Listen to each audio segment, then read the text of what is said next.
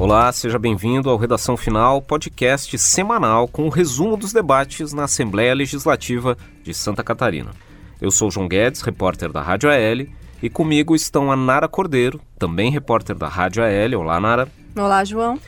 E a Suelen Costa, coordenadora da Rádio AL. Seja bem-vinda, Suelen. Oi, João. O Redação Final está no Spotify e nos demais tocadores de áudio, como o Apple Podcasts e o Google Podcasts. Para encontrar, basta colocar o nome do programa na busca do aplicativo.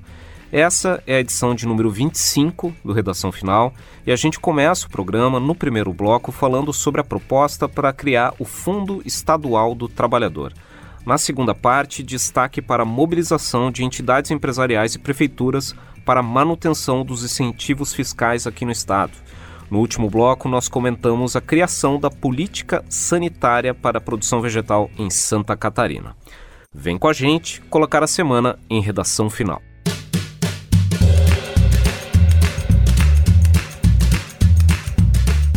Muito bem, nessa semana, os deputados da Comissão de Constituição e Justiça aprovaram um projeto para a criação do Fundo Estadual do Trabalho. Que proposta é essa, Nara? João, esse é um projeto bem importante, porque da criação desse fundo depende a manutenção do Sistema Nacional de Emprego, o Cine, aqui em Santa Catarina. E eu explico por quê. A Lei Federal 13.667, promulgada em maio do ano passado, definiu novas regras para o funcionamento do Sistema Nacional de Emprego.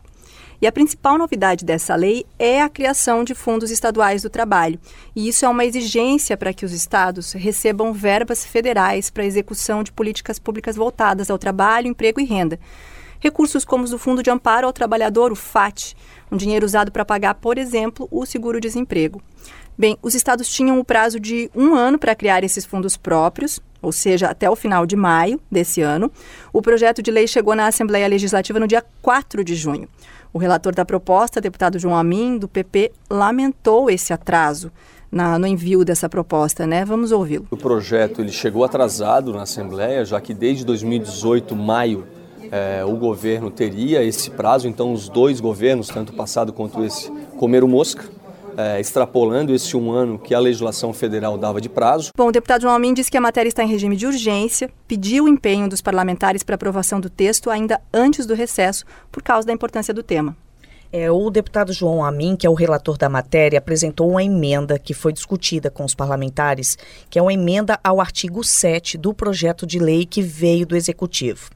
Na verdade, essa emenda quer mudar uma autorização que o governo prevê no projeto, onde ele poderia fazer as adequações no plano plurianual para o quadriênio 2016 e 2019, criando e extinguindo questões orçamentárias, aberturas de crédito para atender o que está previsto na lei, o que está previsto no fundo.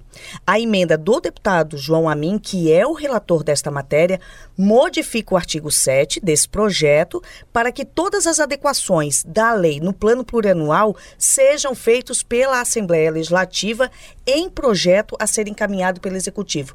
Ou seja, o governador não teria total autonomia sobre abertura de crédito, sobre envio, manutenção orçamentária deste fundo. Terá que ter, né, terá que passar, se aprovada a emenda a esse artigo número 7 pela Assembleia Legislativa antes de qualquer alteração. Isso porque recur os recursos que alimentam esse fundo, além dos federais que eu citei, também é, podem ser recursos estaduais, né? Exatamente, porque antigamente o Cine era um sistema nacional, portanto ele tinha bastante verbas federais e estaduais. Agora ele vai ser um fundo estadual. Ele até vai receber verbas federais, mas ele poderá conter mais verbas estaduais. Por isso, essa questão do relator é desejar que a Assembleia acompanhe, aprove ou desaprove qualquer tipo de vinculação orçamentária. E só para esclarecer, é, esse recurso que vinha antes, esse recurso federal, é, ele vinha por meio de convênio, eram é, pactuados convênios entre o Estado e a União para o envio dessas verbas, né? E agora, então, vai ser de fundo para fundo, do FAT para o FET. Importante lembrar que o Cine Santa Catarina tem 127 postos de atendimento espalhados por todo o estado. Em 2017 foram atendidos mais de 260 mil requerimentos de seguro-desemprego, como a Nara lembrou ali, com a liberação de mais de 1 milhão e 700 mil reais. Essa proposta tramita em regime de urgência e como a gente tem o recesso parlamentar na segunda metade de julho, para que seja cumprido essa, esse, o prazo do regime de urgência, é preciso que essa proposta seja aprovada até o dia 17 de julho agora de 2019. O texto foi aprovado nessa semana na Comissão de Constituição e Justiça, já incorporando a emenda do deputado João Amin, e ainda precisa passar pelas comissões de Finanças e de Administração e Serviço Público antes de seguir para plenário. E esse foi o primeiro bloco do Redação Final. Na segunda parte do programa, a gente fala sobre a mobilização de entidades empresariais e prefeitos aqui de Santa Catarina pela manutenção dos incentivos fiscais. Muito bem, nessa semana a Assembleia Legislativa recebeu uma comitiva do Comitê de Defesa da Competitividade do Produto e Serviço Catarinense. É um grupo que é formado por representantes de 26 entidades empresariais de diversos setores da indústria, do comércio e dos serviços aqui de Santa Catarina. O que, que eles pedem? Uh, esse grupo vem aqui, visitou diversos gabinetes, conversou com o deputado Marcos Vieira que é o presidente da Comissão de Finanças e que é o relator de todas as propostas relativas a incentivos fiscais que o governo do estado vem encaminhando nos últimos, nos últimos meses aqui para o parlamento. O que, que esse grupo está reivindicando? Acontece que em 2017 o governo federal editou uma lei que mudou as regras para que todos os estados concedam incentivos fiscais. A partir daquela data, qualquer ampliação de incentivo fiscal ou concessão de incentivo fiscal precisaria ser aprovada pelo legislativo de cada estado, pelas assembleias. Todos os incentivos que estavam em vigor até aquela data precisam ser aprovados pelas assembleias até o dia 31 de julho deste ano. Pois uh, o governo do estado enviou aqui para a Assembleia quatro projetos de lei para renovação desses incentivos fiscais. Dois deles já foram aprovados, que são relativos a alguns segmentos da economia, mas principalmente relativos à cesta básica de alimentos e cesta básica da construção civil e também aquele medicamento de doença rara chamado Spinraza. O principal projeto desses é o PL 174 de 2019, que trata da renovação e da confirmação de incentivos fiscais de dezenas de setores da economia catarinense. Então, esse projeto ele garantiria uma aprovação em bloco, a manutenção em bloco dessas dezenas de incentivos fiscais. Acontece que quando houve a aprovação do projeto lá em 2017, alguns incentivos fiscais foram reduzidos, eles foram mantidos a existência de algum benefício fiscal, mas a Secretaria da Fazenda reduziu porcentagens ou alguns elementos desses benefícios que reduzem parte do imposto pago por essas empresas aqui em Santa Catarina. O que esse movimento está cobrando é que o Estado volte a conceder os incentivos fiscais exatamente como eles eram oferecidos, como eles eram usufruídos pelas empresas até agosto de 2017. O projeto que foi mandado pelo governo do estado, esse PL 174, ele mantém os incentivos fiscais como eles estão funcionando hoje. E as empresas e também as prefeituras cobram que eles voltem aos patamares de agosto de 2017. Isso por quê? Voltando para 2017, a Assembleia aprova e a partir de agosto, se o governo quiser reduzir esses incentivos, ele pode. Mas, se for aprovado como está agora, o governo não pode mais, depois de julho, voltar ao que era antes, em agosto de 2017. As empresas alegam, e também as prefeituras, que o projeto do governo reduz a competitividade das empresas catarinenses isso comprometeria a geração de emprego e a geração de negócios. Uma das queixas é de que para algumas empresas seria mais vantajoso passar suas operações, por exemplo, para o Paraná e para Santa Catarina. Uma das questões é de que muitas vezes importações de produtos entram aqui por Santa Catarina porque há uma vantagem tributária. Então, uh, produtos que são destinados a São Paulo, Rio Grande do Sul, Paraná, Minas Gerais, Rio de Janeiro, esses produtos entram pelos portos de Santa Catarina, geram um imposto para Santa Catarina quando esse produto é, ingressa no porto e também tem o, o armazém do porto, tem o, o, as empresas de transportes aqui de Santa Catarina se beneficiam. Uh, os representantes desse comitê que teve aqui na Assembleia, eles dizem que essas importações aqui dos, que entram pelo Estado, pelos portos do Estado, movimentam cerca de cinco, mais de 50 bilhões de reais por ano. E a estimativa deles é de que até 75% desse volume de recursos possa não entrar mais pelos portos de Santa Catarina, já que só um quarto desse, dessas importações são mesmo destinadas ao mercado catarinense. O grupo então visitou o deputado Marcos Vieira, ele ouviu as reivindicações, eh, não apenas empresários, o prefeito de Itajaí, Volney Morastoni, que já foi deputado aqui, teve presente nessa reunião, Uh, o deputado Milton Obos, do PSD, que é o vice-presidente da Comissão de Finanças, também participou, assim como o deputado Coronel Mussolini, que é do PSL do partido do governo. Após o encontro, o deputado Marcos Vieira se comprometeu a analisar os pleitos, as demandas desse grupo. Vamos ver o que, que ele falou. Nós vamos examinar o pleito é, do comitê. Né? Vamos verificar é, quais os impactos que isso pode causar na economia de Santa Catarina, em especial nas finanças é, do Estado. Né? Ou seja, diminui a receita, aumenta a receita, mantém-se a arrecadação, enfim. Mas o pleito é justo, nós vamos examinar, nós temos a reunião com o secretário Paulo Eli e com certeza absoluta, oportunamente, nós vamos responder. Então, essa foi a palavra do deputado Marcos Vieira. O deputado disse que nas próximas semanas deve apresentar o seu relatório sobre essa proposta. Ele não adiantou se vai acatar ou não as demandas dessa, desse grupo que representa diversas empresas. Mas essa proposta precisa, é uma das proposições que precisa ser aprovada antes do recesso, até mesmo por essa questão de que essas propostas têm que passar pela Assembleia Legislativa até o dia 31 de julho. Outras proposições que estão em debate aqui no Legislativo e que avançaram nos últimos dias, entre elas, é uma proposta de emenda à Constituição que quer proibir a ocorrência do efeito cascata no funcionalismo estadual, Suelen. Exatamente, João. Os deputados estaduais admitiram a proposta de emenda à Constituição, a PEC, que proíbe o reajuste automático dos salários de servidores cujos vencimentos estão atrelados ao teto constitucional, é o chamado efeito cascata. A PEC, a proposta é do deputado estadual Bruno Souza, atualmente sem partido, e conta com a assinatura de outros 15 parlamentares. E neste momento ela passará a ter o seu mérito é, analisado pelas comissões.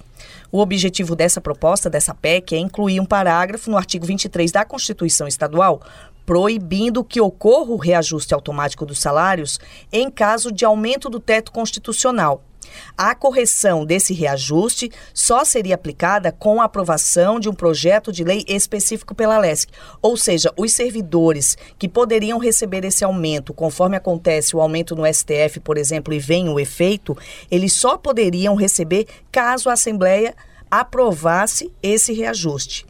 A PEC, para ser aprovada, João, ela tem que ser analisada pelas comissões e depende de, no mínimo, 24 votos em plenário para ser aprovada. Neste momento, ela tramita na casa. E essa, essa ideia que o deputado Bruno Souza propõe, nesse caso, teria que haver um projeto de lei para cada vez que o que salário tivesse. dos ministros do STF aumente e, e o teto, uh, por consequência, sobe Só. também.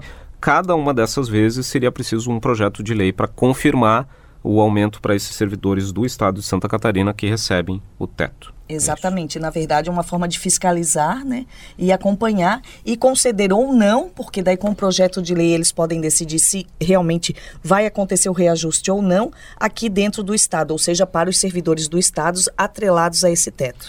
O plenário aprovou a admissibilidade dessa PEC do deputado Bruno Souza, que é a PEC número 3 de 2019 e também aprovou a admissibilidade de uma PEC que inclui um novo princípio na política de desenvolvimento rural de Santa Catarina, Nara. Isso mesmo, João. Essa proposta de emenda à Constituição do deputado Márcio Machado, do PL, inclui a internet entre os itens a serem considerados pela política de desenvolvimento rural aqui no Estado.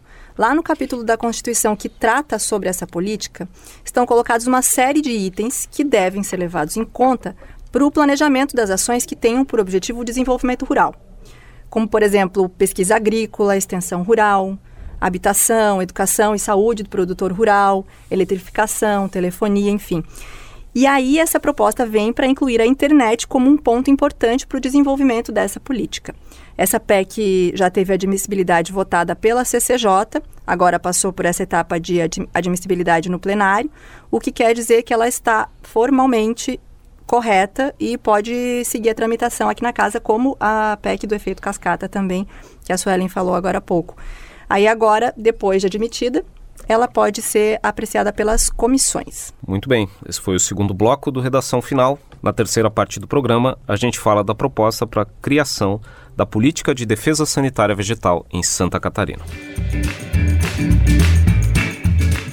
Então, outra proposta que avançou nessa semana aqui na Assembleia Legislativa é a que cria a Política de Defesa Sanitária Vegetal em Santa Catarina. Nara, o que, que diz essa proposta? É um projeto de autoria do governo do estado. A proposta estabelece regras fitossanitárias e fortalece a inspeção e a fiscalização dos produtos de origem animal com a intenção de proteger a produção de alimentos aqui no estado na prática, dá mais poder à SIDASC para fazer esse controle. A intenção é consolidar um trabalho semelhante ao que Santa Catarina já realiza para a defesa sanitária animal. O texto define regras, por exemplo, para o controle das chamadas pragas quarentenárias. São doenças que exigem a interrupção do plantio por um período para a eliminação do problema. O deputado José Milton Schaefer, do PP, que foi o relator do projeto de lei na Comissão de Finanças, é servidor de carreira da IPAGRE e, quando apresentou o relatório aos deputados, ele falou dos impactos que essas pragas, se não controladas, podem causar para a produção agrícola aqui no estado. Vamos ouvir o deputado. Nós já tivemos aqui em Santa Catarina a cultura do maracujá no norte do estado, ela foi muito importante economicamente, gerava emprego ali. Por falta de uma política sanitária mais rígida, mais adequada, a, a virose foi tão forte, uma doença chamada uma virose, que é, impediu o cultivo naquela região. O projeto de lei diz que nos casos em que seja necessária a interrupção do plantio, que é chamado de vazio sanitário, é uma interrupção por mais ou menos 60 dias, o agricultor vai ter o apoio do Estado, ou seja, ele será indenizado neste período. O texto também prevê a obrigatoriedade de uma taxa para o transporte das mercadorias de regiões que são afetadas por essas pragas quarentenárias. Essa taxa é para um laudo comprovando que aquela carga transportada está ok, não está contaminada. Hoje, o produtor já precisa ter esse laudo nesses casos, mas o pagamento é feito à SIDASC como prestação de serviço. O projeto vem então regularizar isso, já que essa taxa seria o instrumento mais adequado para esse fim. O projeto de lei ainda deve ser votado pela Comissão de Agricultura e Política Rural antes de ser votado pelo plenário. Bem, essa proposta do governo do estado, da relativa à defesa sanitária vegetal, é uma das proposições que tramita aqui na Assembleia Legislativa. Os projetos que são apresentados e analisados pelos deputados são discutidos aqui nas comissões, no plenário e também são tema de debate dos nossos seguidores nos perfis da Assembleia Legislativa nas redes sociais. Uma das propostas que suscitou uh, muitas manifestações dos nossos seguidores nessa semana, nos últimos dias, é o projeto de lei número 188 de 2019, que foi apresentado pelo deputado Fabiano da Luz, do PT. A proposição tem uma premissa bastante simples. A ideia é obrigar os estacionamentos, ou essas empresas de estacionamento pago aqui em Santa Catarina, a ideia é que não haja mais a cobrança por hora, e sim a cobrança exatamente relativa à quantidade de minutos em que o automóvel permaneceu no local. A ideia é que contou, o automóvel entrou no local ali às 2 horas e 15 minutos, permaneceu até as 2 horas e 40 minutos, e a cobrança seja feita apenas exatamente por um número de minutos em que o veículo permaneceu ali nesse local. Essa proposta, então, gerou muito debate nas redes, né, Sônia? Exatamente, João. Centenas de comentários foram feitos nesta postagem referente ao projeto do deputado Fabiano da Luz no Facebook da Assembleia Legislativa, sobretudo. Pessoas contra, outros a favor da proposta. Um cidadão, por exemplo, só para a gente ter um exemplo, afirmou o seguinte: o Estado tem que cuidar da saúde e da segurança e não da iniciativa privada um, uma questão, um questionamento, enfim, um apontamento negativo, né, contra a proposta. Já outra pessoa falou: ótima proposta, contar por minutos fica um pouco mais justo. Alguns comentários demonstraram preocupação com a possibilidade do aumento dos preços dos estacionamentos por conta da aprovação do projeto, ou seja, que pelo fato do proprietário ter que cobrar por minuto, esse minuto se torne mais caro, equivalente a uma hora muito maior do que é cobrada hoje. Mas teve muita repercussão. A proposta segue tramitando na casa, né? Neste momento ela está na Comissão de Constituição e Justiça e deve ser apre apreciada nas próximas semanas. Ele ainda deve passar pelas comissões de Trabalho, Serviço Público e Transportes. E nas redes sociais continuam os comentários, alguns a favor, outros contra do PL. Bom, esse programa foi gravado na quinta-feira, 27 de junho, e na sexta-feira, dia 28 de junho, o dia que a gente publica o Redação Final, também nessa sexta-feira os perfis das redes sociais da Assembleia Legislativa abrem o debate em uma nova postagem sobre um projeto de lei do deputado Márcio Machado, do PL. O que, que diz essa proposição? A ideia do deputado é obrigar que todas as rodovias pedagiadas tenham bases de descanso para os caminhoneiros, locais que eles possam permanecer ali para descansar, para dormir, sem nenhum custo para esses profissionais. Uh, o projeto de lei também prevê alguns uh, itens que seriam obrigatórios nesses locais, como ter chuveiro aquecido, camas, tomadas individuais, etc. E que também uh, os, o estacionamento desses locais devem comportar no mínimo 12 caminhões de grande porte. Essa proposta é tema da postagem que é publicada nesta sexta-feira nos perfis da Assembleia Legislativa nas redes sociais. Quem quiser opinar pode acessar uh, esses perfis, né, Suane? Exatamente. Se você quiser opinar nesse projeto do deputado Márcio Machado ou de outros projetos, lá estão várias discussões da Assembleia Legislativa, tanto no Instagram, Twitter e Facebook. Vou passar para vocês. No Instagram, você pode nos seguir no arroba Assembleia SC. Twitter, da mesma forma, arroba Assembleia SC. No Facebook, facebook.com barra Assembleia SC. E tem também o WhatsApp. Quem quiser receber informações aqui do Parlamento, é só mandar a mensagem sim para o número 4899601127. E esse foi o Redação Final, podcast da Assembleia Legislativa de Santa Catarina.